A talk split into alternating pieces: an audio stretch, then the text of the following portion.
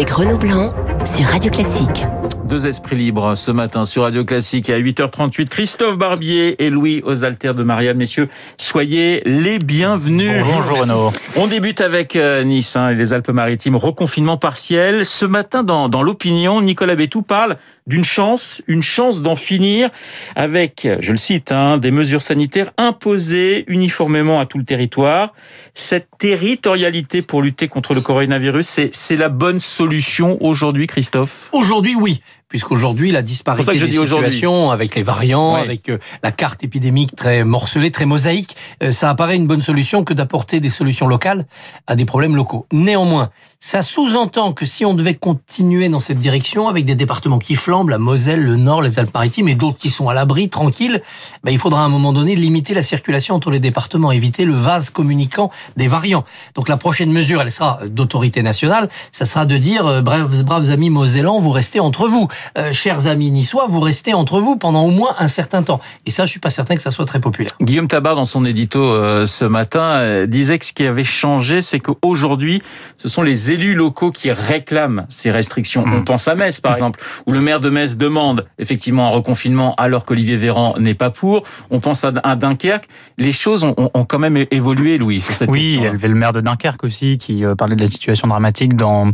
dans sa commune. Les choses ont évolué parce qu'en fait, on voit la préoccupation du gouvernement de ne, pas répliquer euh, des mesures euh, précédentes qui avaient fait qui sont plus acceptables aujourd'hui. On pense évidemment au premier confinement, celui de mars, qui apparaît aujourd'hui inimaginable, en tout cas sous une forme aussi sévère. Donc à chaque fois, il y a la volonté à nouveau de réinventer un modèle de restriction, parce que ça reste de la restriction de liberté, mais de réinventer un modèle de restriction de liberté pour que ça paraisse euh, plus acceptable. Après ce mois de mars, on savait que ça allait être compliqué à gérer. Là, ça arrive en l'occurrence fin février, mais on savait qu'il allait avoir un pont compliqué à gérer sur le mois de février et mars. Pourquoi? Parce que les vaccins, les variants, pardon, euh, le pourcentage de variants euh, augmente dans les contaminations d'un côté, et de l'autre côté, la vaccination progresse trop lentement pour pouvoir enrayer de manière suffisamment euh, efficace la propagation de ces variants. Donc jusqu'à temps que la, vaccination n'atteigne pas un niveau qui soit honorable, qu'on attend plutôt pour avril, et ben ce mois de mars, en fait, c'est un espèce de, fossé qu'il faut enjamber de la manière qui soit pour le gouvernement, et ça va passer par des mesures douloureuses malheureusement. Christophe, on voit se mettre en place le duo maire-préfet. Est-ce que ça, peut véritablement fonctionner Parce que c'est pas toujours simple. Non, c'est pas simple. On avait vu les mêmes élus locaux hurler contre des mesures de fermeture de restaurants et être solidaires de leurs troupes sur le terrain. Le maire, l'élu local, voit euh, son intérêt à sa porte. Alors quand il voit les hôpitaux débordés, d'un seul coup, il est demandeur de mesures sanitaires. Quand il voit les commerces au bord de la faillite, d'un seul coup, il est demandeur de déconfinement. Donc l'élu local n'est pas l'alpha et l'oméga de la vertu politique. Euh, chacun voit ses intérêts, le ministre comme l'élu local. En revanche, ce qui a plutôt bien fonctionné là, c'est un trio. C'est-à-dire le ministre y est allé, il n'a pas donné de leçon. Il n'a pas donné d'ordre jupitérien venu de l'Élysée, d'un obscur conseil de défense ou d'un ténébreux conseil scientifique. Il a, le ministre, organisé les conditions du débat. Et c'est entre élus locaux et préfet, le préfet est quand même le, bras armé de l'État, que ça s'est décidé après d'ailleurs des heures et des nuits de négociations. Ça n'a pas été si simple. Mais est-ce que c'est plus facile quand on est euh, Macron compatible, si je puis dire, comme Estrosi, que dans d'autres cas, Louis? Il y a des, euh, effectivement parfois des convergences euh, politiques qui jouent derrière. À l'inverse, il y avait le président de la région Grand Est qui avait la semaine où il avait annoncé un scandale d'État sur euh, euh, la lenteur des débuts de la vaccination. Je crois que c'était en janvier. Euh, c'était attiré les foudres de Jean Castex quelques jours après, qui expliquait qu'après tout, cette région Grand Est, elle n'était pas très pertinente. Vous voyez, il y a, toujours des arrière-pensées politiques dans les échanges, et d'ailleurs, c'est pas forcément à la hauteur. Le, en revanche, la territorialisation, c'est-à-dire que avoir comme politique nationale le fait de varier, si j'ose dire, les situations en fonction des lieux, ça, ça me paraît être pertinent. Et d'ailleurs, je me demande même si, euh, pour avoir pour avoir moins de souffrance au premier confinement, il n'aurait pas fallu la mettre en place plus tôt. On l'a fait, euh, on a fait un confinement national euh, sous le coup de l'urgence, de, de, la panique un peu. C'était une décision un peu paniquée. Mais pourquoi donc est-ce que il y a un an, on parle de, de il y a un an, euh, au moment où le virus ne circulait que dans certaines régions et pas du tout dans la majorité des départements, notamment dans l'Ouest, dans le centre de la France, pourquoi donc avoir pris une mesure nationale. On aurait pu euh, confiner des départements, on aurait pu même empêcher les déplacements entre régions. C'est ce qu'on a fait au premier confinement. Mais pourquoi avoir empêché euh, les commerçants, les écoles d'ouvrir dans des, des petites villes où le virus ne circulait pas du tout. Mais Je encore parle de la aujourd'hui- situation d'il y a un an. Oui, mais même, aujourd'hui, on pourrait, euh, par exemple, euh, vu que les jours s'allongent, repousser le couvre-feu d'une heure dans l'ouest de la France, où les jours sont plus longs et où le virus est plus faible. Peut-être que dans quelques semaines, ils seront rattrapés. Pour l'instant, il y a toute une kyrielle de départements à l'ouest qui pourraient économiquement produire plus, ne serait-ce que pour soutenir ceux qui euh, sont dans une économie totalement arrêtée. À l'Elysée, on est en train de préparer, je dirais, l'après-couvre-feu. C'est la, la prochaine étape si tout va bien. Si tout va bien, c'est un- sans doute un couvre-feu repoussé d'abord et puis un, un déconfinement partiel. Il y a une véritable offensive sur la réouverture maintenant. On voit bien que, quelles que soient les évolutions de l'épidémie et sauf catastrophe, réouvrir devient la priorité. Redresser l'économie plutôt que d'arrêter l'é- l'épidémie, ou plus exactement, redresser l'économie en arrêtant l'épidémie. Je vous propose d'écouter Christian Estrosi. Il était chez nos confrères de, de BFM. On lui a posé la question est-ce que ce reconfinement décrété hein, les week-ends n'arrive pas un peu tard? Sa réponse. On est à 900 euh, taux de- d'incidence de, circulation du virus à Dunkerque. On est à en moyenne 580 sur le département des Alpes-Maritimes. La Moselle croule. Aujourd'hui, une décision est prise dans notre département déjà. Mais la décision est prise. Et à partir de là, plutôt que de dire pourquoi pas avant, maintenant euh, ou pas plus tard, c'est fait. C'est- Maintenant, à la précédent. collectivité de mettre le paquet en complément des services de l'État pour que ça marche et que ça réussisse. Voilà, on est toujours dans cette euh, donc euh, j'allais dire euh, dualité et, et- et complicité, si je puis dire, entre l'État d'un côté et, une municipalité ou une région de l'autre. Complicité Oui. avec des guillemets, bien évidemment. Oui, mais ça fait pour ça l'État. Euh, L'État dispose de préfectures et de sous-préfectures. Il y a un maillage administratif euh, qui est énorme en France et qui sert. C'est fait précisément euh, pour l'administration ordinaire, mais aussi pour les situations de crise. Donc, finalement, même d'un point de vue de l'État, du point de vue de Paris, territorialiser la décision, ce n'est pas compliqué. Et je suis d'accord avec Christophe sur le, couvre-feu parce que, à force de d'entendre la communication du gouvernement sur le thème, regardez, nous évitons le confinement, on finit par oublier que nous sommes sous couvre-feu national à 18 heures depuis plus d'un mois. On a quand même tendance à oublier euh, cette mesure parce qu'en fait, on s'y habitue. C'est comme toutes les restrictions depuis le début de l'épidémie. On finit par s'y habituer et c'est quand même assez euh, euh, dramatique de s'habituer à une mesure qui nous empêche de, de sortir de chez nous euh, après 18 heures. Donc, effectivement, le gouvernement a en ligne de mire euh, l'allègement de restrictions. Ce sera peut-être pas malheureusement pour, sûrement pas pour cette semaine, peut-être pas non plus pour les prochaines semaines compte tenu de la situation. Mais ce n'est pas la situation dramatique de la Moselle ou de Nice qui doit conduire à ne pas prendre d'éventuels allègements dans des départements qui souffrent moins. Bah, Vous parlez du, du couvre-feu, il y a un élément aussi qu'il faut prendre en compte, c'est l'allongement des jours. Et Oui. c'est-à-dire que c'est quand même beaucoup plus difficile de faire respecter un Ah bah, bien couvre-feu quand il fait nuit que quand il fait Bien jour. sûr, on, le, on en voit déjà les dégâts, puisque dès aujourd'hui, la mairie de Paris limite les attroupements de jours et la consommation d'alcool dans quelques rues, c'est-à-dire qu'il fait doux, le le printemps approche, et les jours s'allongent. Et dans quelques semaines, quand on passera à l'heure d'été, ça sera pire.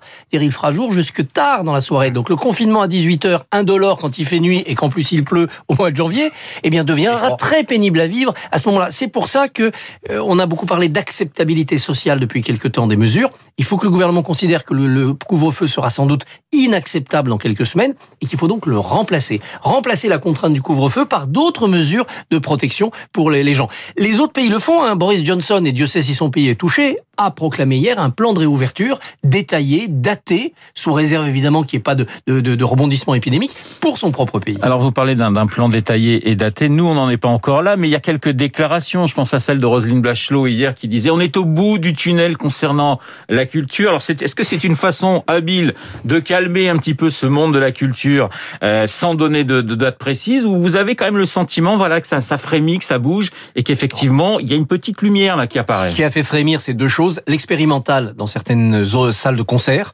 et euh, la réouverture possible des musées. Oui, sauf que ce ne sont que des mots pour Donc on a envie de voir ces concerts expérimentaux et d'avoir le retour sur expérience. Et on a envie qu'un premier musée ouvre. Là, encore une fois, je vous dis, en Angleterre, il y a une date pour l'ouverture des musées. On a envie que Roselyne Bachelot nous dise, bah, écoutez, lundi prochain, eh bien, tel et tel musée rouvriront avec telle ou telle jauge et puis on l'étendra dans tout le pays. Il faut maintenant un plan avec un calendrier précis, y compris sur des événements plus, euh, plus lointains. On sait qu'il pourrait y avoir des festivals assis de jusqu'à 5000 personnes.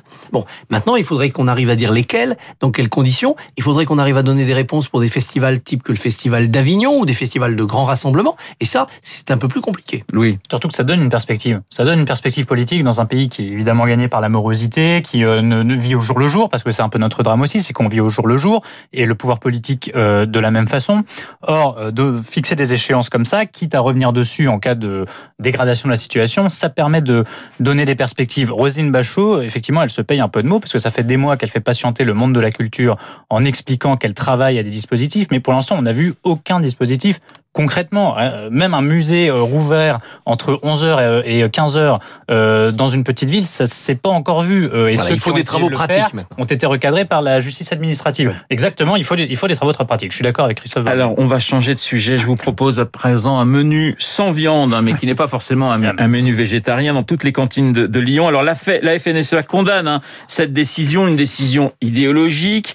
Louis, comment décryptez-vous cette nouvelle polémique entre la municipalité euh, verte de, de, de Lyon et euh, un certain nombre d'ailleurs de, de, de, personnes du gouvernement, pas toutes, parce que Barbara Pompili, par exemple, s'est désolidarisée, notamment Julien de Normandie, le ministre de l'Agriculture. Alors comment décrypter? Est-ce que pour vous c'est une vraie polémique ou une fausse polémique? Alors, ce qui plaide pour la fausse polémique, c'est que la municipalité sous Gérard Collomb euh, précédente avait déjà mis en place ce système-là en plaidant le fait que ça ça simplifiait en fait le, le en mai dernier. Euh, voilà, ça simplifiait euh, le service aux, élèves dans les cantines euh, et que donc proposer un seul menu, ça permettait de fluidifier. Soit, j'entends cet argument. Après, je suis pas complètement naïf face aux, intentions et aux habitudes de, des écologistes. il est évident que en conquérant des grandes municipalités, leur idée était aussi de montrer à quoi ressemblerait une politique écolo au niveau national et dans bien des domaines. Et là, ils utilisent les leviers qui sont ceux d'une municipalité, à commencer par la cantine scolaire, tout simplement, pour euh, faire avancer leur pion. Après tout, c'est louable. Idéologiquement parlant, euh, c'est normal que si vous prenez une ville, vous vouliez faire avancer vos, vos idées, euh, vos pions et, et, et, faire des expérimentations. Là, en l'occurrence, ils servent un peu des cantines comme laboratoire. Moi, je trouve que c'est un, un, sujet intéressant parce que vous voyez la cristallisation de la polémique, y compris entre membres du gouvernement, entre une Barbara Pompili qui est quand même qui a toujours ses attaches écologistes et un ministre de l'agriculture qui doit bien défendre. Euh, mais les, il peut pas dire autre chose quand même. Julien de Normandie, bien euh, sûr, mais, il faut pas manger de viande. Oui, vous voyez, c'est sur un, c'est sur un de ces sujets très concrets euh, que, euh, et on le voit déjà avec le bien-être animal dans un sujet qui est très voisin, c'est sur ces sujets-là, euh, non seulement que le débat national pourrait prendre encore de l'ampleur en vue de la présidentielle, mais qu'il pourrait y avoir des déchirures au sein de la majorité, parce que c'est sur ce type de sujet bien-être animal, euh, écologie, environnement et ce qu'on a dans notre assiette, c'est quand même le plus concret du concret, qu'il y aura des déchirures dans la majorité, croyez-moi. Christophe, pour vous, c'est le début de la présidentielle. Ah oui, bien sûr, bien sûr. C'est un épisode de la campagne présidentielle. Les écologistes nous disent, vous voyez, nous, c'est la vraie rupture, nous sommes la vraie gauche moderne, nous sommes la réinvention révolutionnaire du nouveau, du monde d'après. Votez pour nous, vous aurez le monde d'après, c'est un monde végétarien. Hum. Et puis face à cela, eh bien, euh, Emmanuel Macron préempte un territoire de droite, c'est-à-dire la défense des agriculteurs, c'est très chiracien, la défense des traditions, on veut manger de la viande, et éventuellement essaye de mettre un biais social en disant oh, les enfants des familles pauvres qui n'ont de la viande qu'à l'école, euh, on va les priver complètement de, de, de, nourriture protéinée. Donc on a ce combat-là. Alors évidemment, ça fracture la majorité, mais euh, depuis quelques mois maintenant, la partie gauche de la majorité perd tous ses arbitrages. Emmanuel Macron sait qu'il lui faut se solidifier sur l'électorat de droite s'il veut être au deuxième tour l'année prochaine. Donc c'est un match c'est le match à trois qui a déjà débuté entre euh, Macron, le Rassemblement national et les écolos. Les Français ne veulent pas d'un duel Macron-Le Pen. Hum. Ils inventeront donc autre chose. Ils feront tout pour inventer autre chose. Est-ce que ce sera euh, écologiste contre Le Pen? Est-ce que ce sera le retour d'une gauche classique? Est-ce que la droite républicaine remplacera Emmanuel Macron face à Le Pen comme en 2002 On ne sait pas. Mais quand les Français disent à 70% on ne veut pas de cette affiche Macron-Le Pen au second tour, moi j'ai tendance à penser que sauf flamber de l'épidémie pendant encore plus d'un an, ils mettront leur projet politique en concordance avec leurs désirs. Mais ça signifie, parce que tout le monde dit que Marine Le Pen sera au second tour. C'est pas acquis. non, pour vous, c'est pas acquis. Non. Donc, voilà. Elle peut être ça ne se joue pas aujourd'hui pour vous entre Emmanuel ah, Macron et le candidat écologiste dont on ignore bien sûr encore le nom. Bien sûr, pour deux raisons. Euh, d'abord, les Français sont pas du tout en campagne. Ils ont vraiment la tête à autre chose. Et en plus, ils se décident de plus en plus tard. je pense que la présidentielle, c'est, on en reparle dans un an, si vous voulez. Enfin, en tout cas, la présidentielle dans la tête de la plupart de, de nos concitoyens, même si nous, les journalistes, nous, J'espère en parlons déjà tous les jours. on, prépare, là, on prépare les débats. Vous voyez que le, typiquement la, la, viande dans les assiettes euh, des cantines scolaires, c'est l'un des, c'est une préchauffe quoi. On prépare un peu les, les, débats, on chauffe le terrain. Mais un, les gens n'ont pas la tête à ça. Deux, l'offre politique n'est pas euh, structurée encore. Or, les gens, c'est comme quand vous êtes au supermarché, vous regardez ce qu'il y a dans les rayons avant de faire votre choix. Euh, et bien là, toute euh, proportion gardée, en politique, vous regardez qui propose euh, une offre, quel personnage, avec quel programme et quel ralliement avant d'aller faire votre choix. Or, l'offre là, elle est mouvante, c'est complètement mouvant, et c'est pour ça qu'on a un paysage figé dans les sondages avec Macron-Le Pen. Mais à mon avis, ça ne dit rien de ce que sera le paysage politique dans un an. Les Français regarderont le Nutri-Score de chaque candidat. Nutri-Score. Euh, juste une question justement sur sur les écolos et puis sur euh, Yannick Jadot qui semblait du moins dans l'opinion publique, plutôt bien parti en disant bah il a l'air quand même un peu moins sectaire que les autres. Là, il va quand même avoir une, véritable, il a un véritable problème au sein même de, de, de son parti. Ce, ce n'est jamais l'opinion qui a désigné le candidat écologiste. Ce sont toujours les militants. Ils ont toujours choisi le candidat euh, le plus minoritaire, le moins en phase avec cette opinion, y compris en 2002 quand ils avaient choisi Lipiet, c'est qu'un incident de parcours, des propos sur les indépendantistes corses, l'avait amené à céder la place à ma mère et lui avait fait une bonne campagne. Ça avait d'ailleurs c'était le seul qui avait fait à peu près en termes de voix qui de 5. Voilà. Et donc il avait euh, il avait posé un sérieux problème à Jospin cette cette, cette année-là. Euh, il est euh, il y a fort à parier que les écologistes repartent dans la même logique, c'est-à-dire dans un choix interne de courant où Jadot est minoritaire. Donc l'enjeu pour Yannick Jadot, c'est de se rendre incontournable, irrésistible. Il a quand même pour lui deux choses. Il va y avoir les régionales d'ici là, et on peut avoir du côté des Verts beaucoup de, de, de déceptions, de bisbilles, dans une union de la gauche introuvable. Donc les Verts peuvent sortir un peu sonnés de cette élection régionale, ça le favorisera. Et puis, il y a un contexte épidémique et économique tellement particulier cette année que peut-être fera-t-il entendre raison à ses, troupes. Cela dit, Jadot est l'homme qui a renoncé à sa candidature pour Benoît Hamon la dernière fois. Là, il doit absolument être celui qui ne jamais ne renoncera devant qui que ce soit pour une, union factice. Vous parliez d'union de la gauche. Il y a eu une petite euh, déclaration assez étonnante euh, de Najat Vallaud-Belkacem qui demande finalement à ce qu'on puisse s'asseoir à la même table que Jean-Luc Mélenchon. Quand elle dit euh, s'asseoir à la même table, c'est avec les socialistes. Est-ce que pour vous c'est c'est plausible ou, ou, elle est vraiment. Si elle ne le fait pas en Rhône-Alpes, elle a aucune chance. elle a peut-être même des chances de ne pas être au second Déjà, les régionales vont servir de laboratoire, mais l'élection euh, des insoumis, d'ailleurs, c'est plus la présidentielle. Euh, non, moi je pense que c'est de la stratégie, que euh, le, le, Mélenchon euh, veut y aller quoi qu'il arrive. Après, c'est vrai qu'il y a un vrai problème dans le bloc de gauche, c'est-à-dire que euh, personne n'arrive même troisième ou quatrième dans les intentions de vote actuellement, parce que Mélenchon retient 9-10% de l'électorat hein, dans, ces eaux-là en ce moment, et que derrière vous avez une Hidalgo autour de 5%, un Jadot à 6-7.